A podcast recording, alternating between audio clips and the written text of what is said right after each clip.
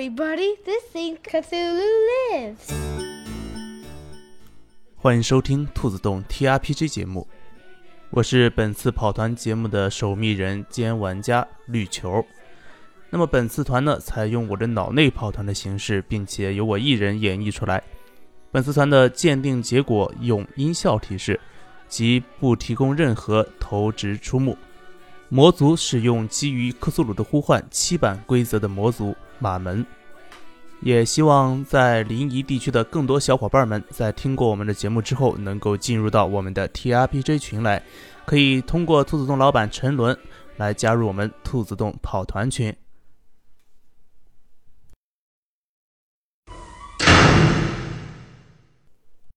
我叫维斯维奇，是一名私家侦探。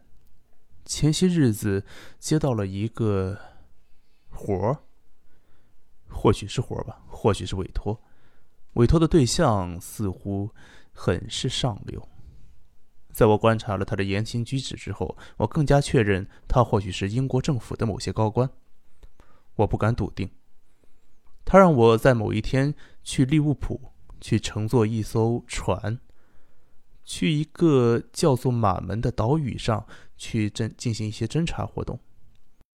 天晓得他们是什么目的，只不过他们答应我。会帮我进行一些宣传，或者是在事后的一些丰厚的报酬，他们都能满足。哼，这么优越的报酬，谁会不去呢？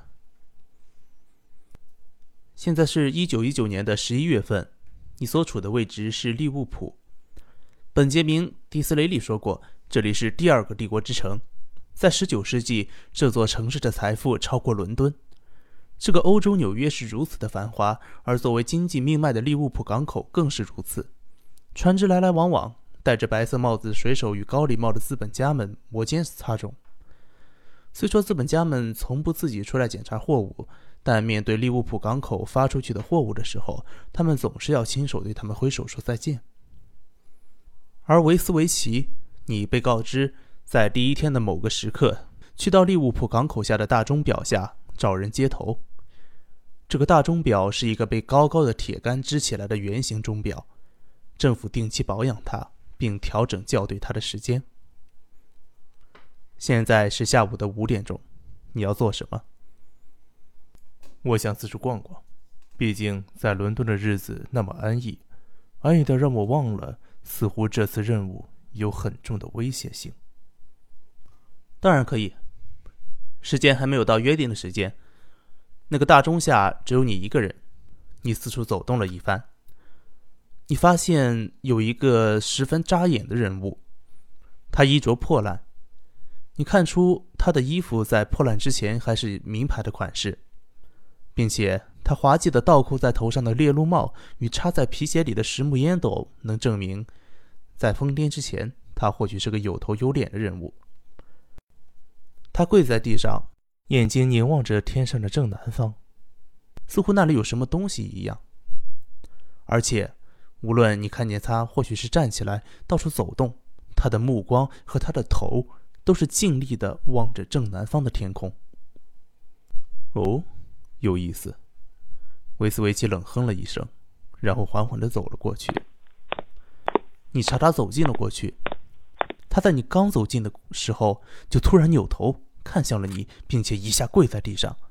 他仰视着你，用一种十分诡异的姿势，一边盯着南方的天空，一边一边对你喊道：“马门，冷，好冷，死，会死。”你看见这个人环抱着自己的胸膛，然后颤颤抖抖的向你说道：“这一切。”马门，维斯维奇对他的话产生了兴趣。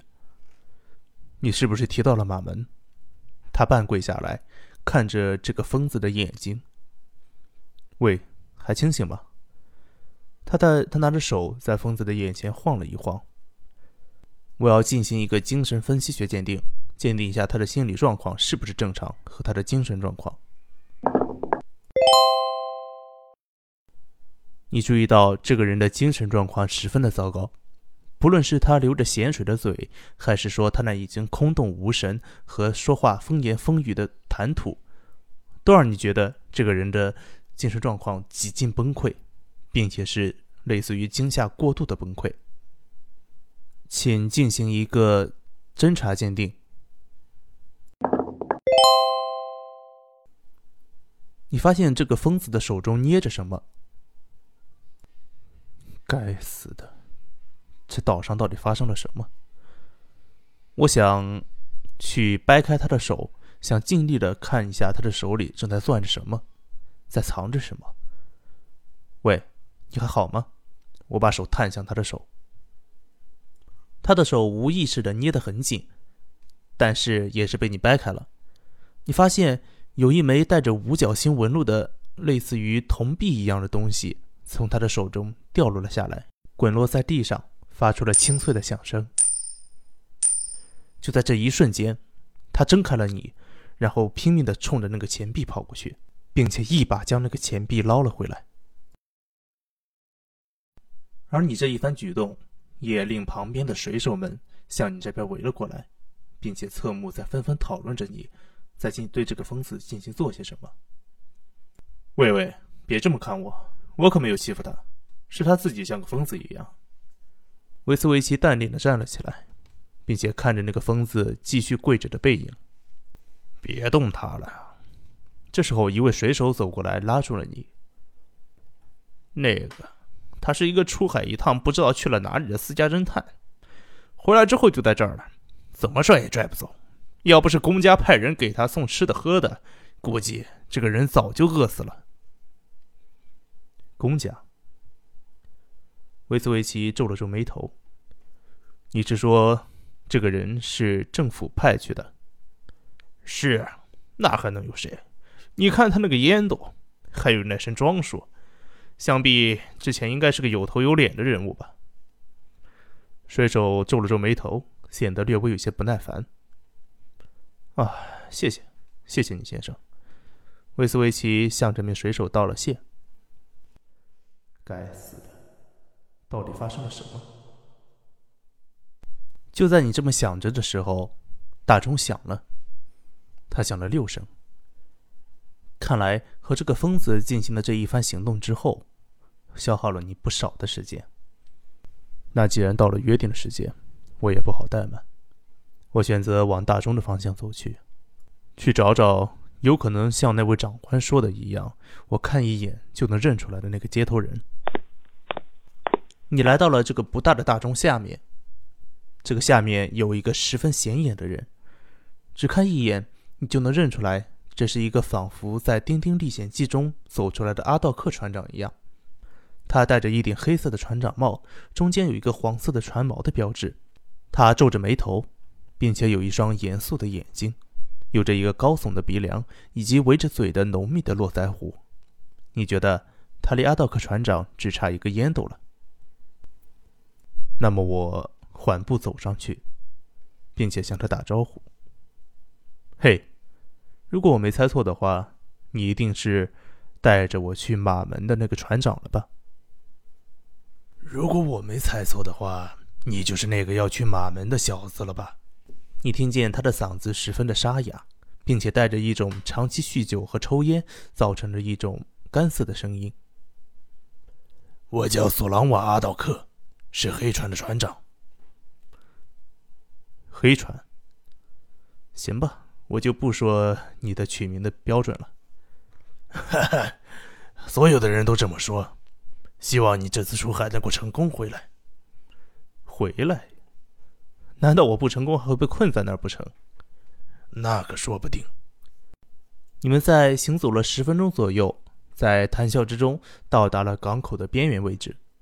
这时候，你看见一艘通体黢黑的客轮，早已经停在了那里，并且。等待着你们上船，你被索朗瓦阿道克引到了船上。这位先生，我感觉到你有一种非常不凡的气度。你以前也是干船长的吗？干船长的，算是吧。我以前是做海盗的，被英国政府打成了光杆司令，现在来做去马门的引渡人。我向他递了根烟。